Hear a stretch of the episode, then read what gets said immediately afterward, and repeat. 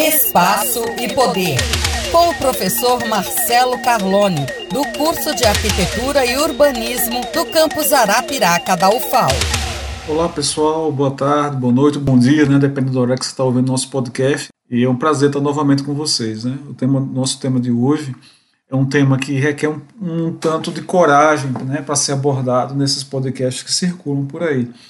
Na verdade, falar sobre racismo no Brasil, embora necessário, é uma tarefa para a gente que, que precisa é, ter coragem, né? Mesmo que a gente admita que as condições postas, né, para que, que a gente fique à vontade para discutir o assunto em sala de aula, é inegável que em alguns momentos isso deixe muita gente desconfortável. Eu tenho uma tese sobre isso. Né? O Florestan Fernandes, ele, trabalhando a ideia de subcidadania, ele defende a ideia de que no Brasil a, a, a periferização, a pobreza, a desigualdade, ela tem cor. Não dá para a gente entrar nos pormenores da questão, isso pode ficar para outro podcast, mas é meio que a noção de que é, estar em uma condição de pobreza, de desigualdade em países como o Brasil, é, pode ser intensificado se você, dependendo da cor que você possui, né, da sua origem étnica, da sua origem racial, como alguns gostam de falar. Né? É, não dá para a gente entrar nos pormenores, como eu falei, da questão, mas basta a gente recordar o fim da escravidão no Brasil a formação dos cortiços, né, depois das favelas, para entender é, sobre o que a gente está falando aqui. Né? Essa população, esse contingente de pessoas que é libertado, que sai da senzala, é exatamente as pessoas que vão habitar né, sem condições de garantir a sua sobrevivência na periferia das grandes cidades, né, formando os cortiços e posteriormente as favelas, e uma realidade que chega a, a, a, até nós, até hoje. Né? É, e parece que o incômodo em discutir questões como a pobreza e como a periferia, esse incômodo que muita gente tem, mesmo alunos em sala de aula e mesmo pesquisadores, está muito colado, esse incômodo está colado a um outro incômodo, né, que é do discutir o racismo. Então eu, começo a achar que aquele incômodo que muitos sentem em ouvir sobre esses temas, ou mesmo assistir aulas sobre a questão da desigualdade, da pobreza, da precariedade na habitação e outras outras precariedades, ou mesmo ler sobre esse tipo de assunto e debates assemelhados, é porque talvez no fundo a gente saiba que falar desses assuntos é desnudar uma variável da questão racial no Brasil. É, é, para a gente pensar, é, existe alguma. Para a gente pensar nessa questão, acho que duas perguntas podem, podem nos ajudar né, a entender esse incômodo. Né? Por que me incomoda tanto ouvir sobre pobreza, desigualdade e periferia? Por que tantas pessoas não gostam de discutir esses assuntos ou mesmo de ouvir sobre eles? Né? É, será que não tem um componente racista nesse incômodo? Quando a gente está em sala de aula, ou mesmo quando a gente está lendo um trabalho, ou vendo uma reportagem, ou vendo uma realidade que, que é tão, às vezes, cruel. Será que não existe um componente racista? A, a cidade, o, o, espaço urbano, ele, ele reflete é, processos sociais né, no nível abstrato. E assim também ocorre com o racismo. Né? O espaço urbano ele vai refletir essa condição estrutural da nossa sociedade. Não é mais uma apenas uma, uma a condição racial, o racismo na nossa sociedade, ele não se manifesta apenas no nível do discurso, mas ele teria também uma manifestação espacial, ou as nossas cidades seriam uma prova de uma possível democracia racial, né? no sentido lá do, do, da discussão que a gente tem junto com Gilberto Freire. Atualmente eu estou orientando um, um, trabalho de conclusão de curso no curso de arquitetura que vai enfrentar essa questão, né? O que a gente quer com a, o que a gente quer com a pesquisa é denunciar por meio de uma cartografia étnica racial na cidade de Arapiraca, no estado de Alagoas, que o espaço urbano ele materializa o racismo entre nós, né? Essa pesquisa ela está em andamento, é um trabalho de conclusão de curso, no nível de graduação, e já algum, algumas conversas com o meu orientando, com aquilo que a gente tem debatido, né, já revelam aspectos da dimensão urbana, esse, da, que é o processo de, de, de, de consolidação da nossa, das nossas cidades, a maneira como o espaço se organiza, ele também bebe da, desse racismo que está entre nós, muitas vezes naturalizado. É, o desenho da cidade ele, ele é tido por algumas algumas pesquisadoras da área como sendo é, afetado por essa vivência, segundo a cor de seus habitantes. Né? Há um depoimento de uma arquiteta, é, da Stephanie, né? ela menciona que inclusive um, uma experiência interessante que ocorreu em sala de aula com ela durante a graduação no curso de arquitetura, né? Que na execução dos projetos das disciplinas que ela pagava, né? É, em contato com seus colegas é, brancos e homens, né? Ela notou essa, essa percebeu que havia manifestação dessa, desse recorte racial na definição dos projetos, dos programas de necessidade.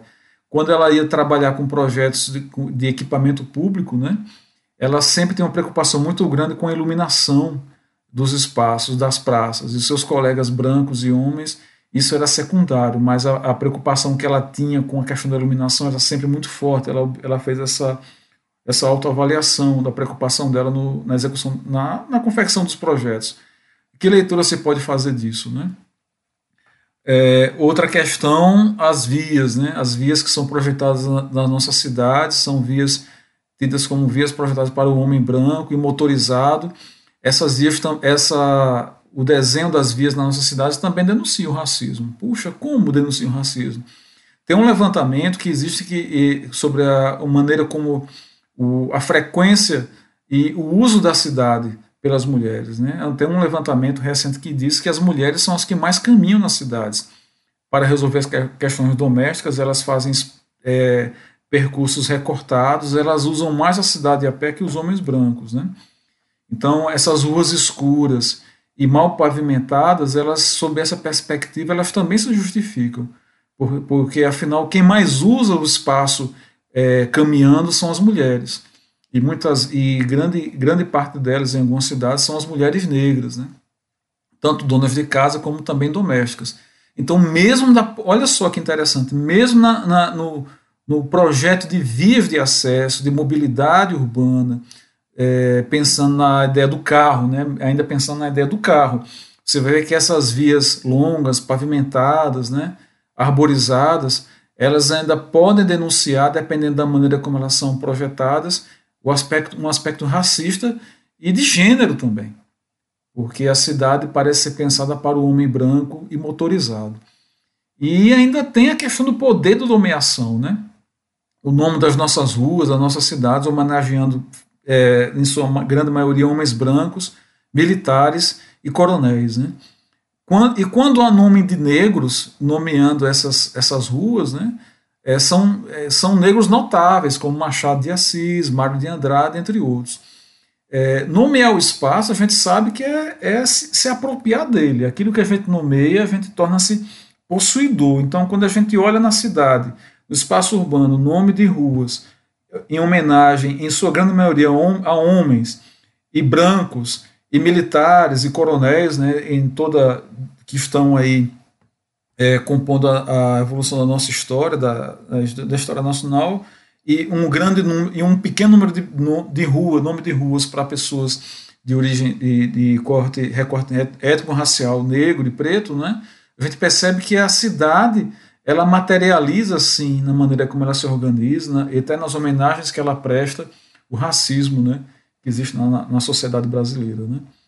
Então é, é um aspecto importante para que a gente no urbanismo a gente possa discutir a, o urbanismo do ponto de vista tanto do uso do espaço sob a perspectiva do gênero, mas também sob a perspectiva racial.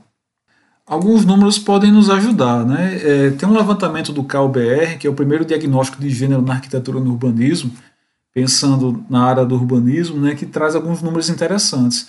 Uma das perguntas sobre a cor e a raça foi descoberto que 80% das pessoas que responderam o questionário do levantamento do CAL se declararam brancos, o que corresponderia a quase o dobro do percentual de brancos no país no primeiro trimestre de 2020. Né? Isso é, confrontando com os dados da, da PNAD do IBGE. Já o percentual de negros corresponderia a menos de um terço e o percentual de pardos a menos da metade dos números do PNAD. Né? Tem uma pesquisadora, é, é, Kensani, que afirma que esses números, exatamente ela diz, que os números diferem de acordo com os países, mas desequilíbrios semelhantes estão presentes nos Estados Unidos, no Reino Unido e na União Europeia. No Brasil, a situação ela tende a não ser tão distinta, se a gente considera também é, questões como assédio, que é abordado no questionário do levantamento do CAL, que tem a ver com a discriminação de gênero, né, essa coisa de essa realidade que as mulheres na área da arquitetura, da construção civil, sofrem por serem mulheres em um ambiente dominado pelo, pelo gênero masculino.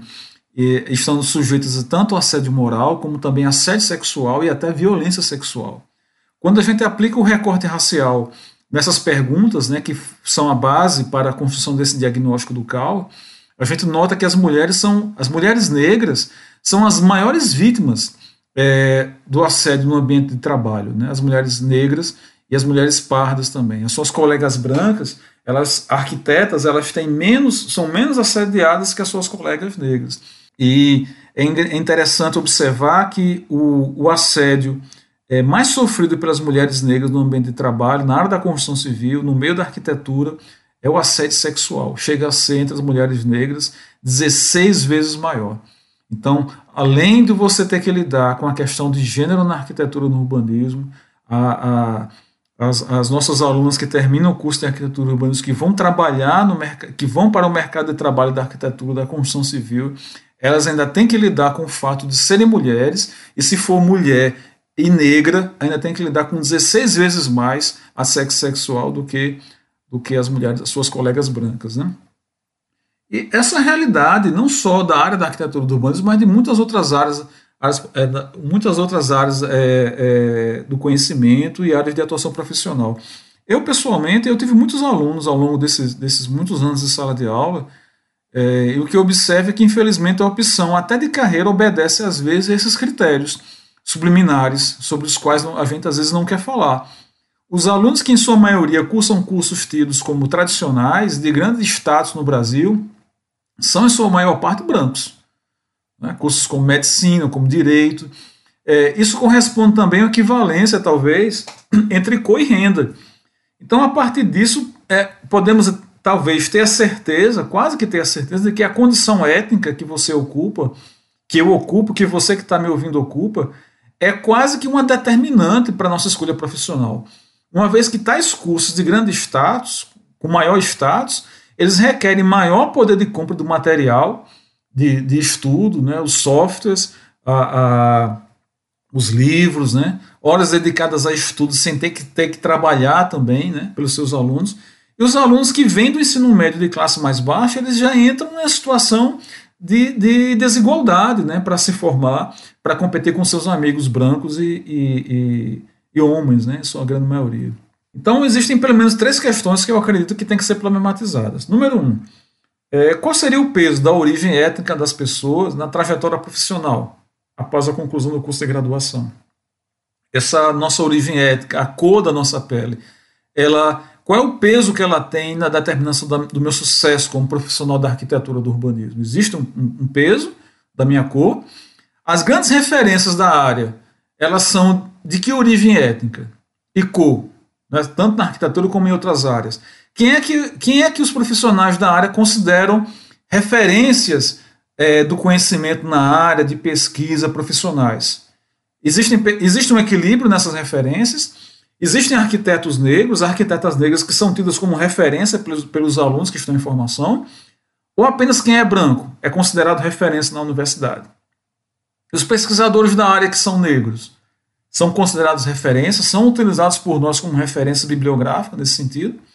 E por último, em que escala o espaço urbano ele, ele reflete o racismo estrutural na nossa sociedade? Talvez, é, somente talvez após essas perguntas, é que o incômodo de discutir o assunto ele diminua. Ou talvez até a gente possa dizer que o, o incômodo pode, pode aumentar. O, o desafio é grande, as questões estão postas, a nossa sociedade espera, espera que a gente também debata esse assunto em sala de aula nos espaços que a gente tem acesso. Então, nosso podcast de hoje foi esse. Espero que vocês tenham aí gostado e se sintam incomodados né, para discutir isso em casa, com seus alunos, com os outros colegas também e com quem estiver disposto a ouvir. Né? Então, muito obrigado. Até nosso próximo podcast. Tenham todos uma boa tarde, um bom dia ou boa noite. Né? Até o próximo.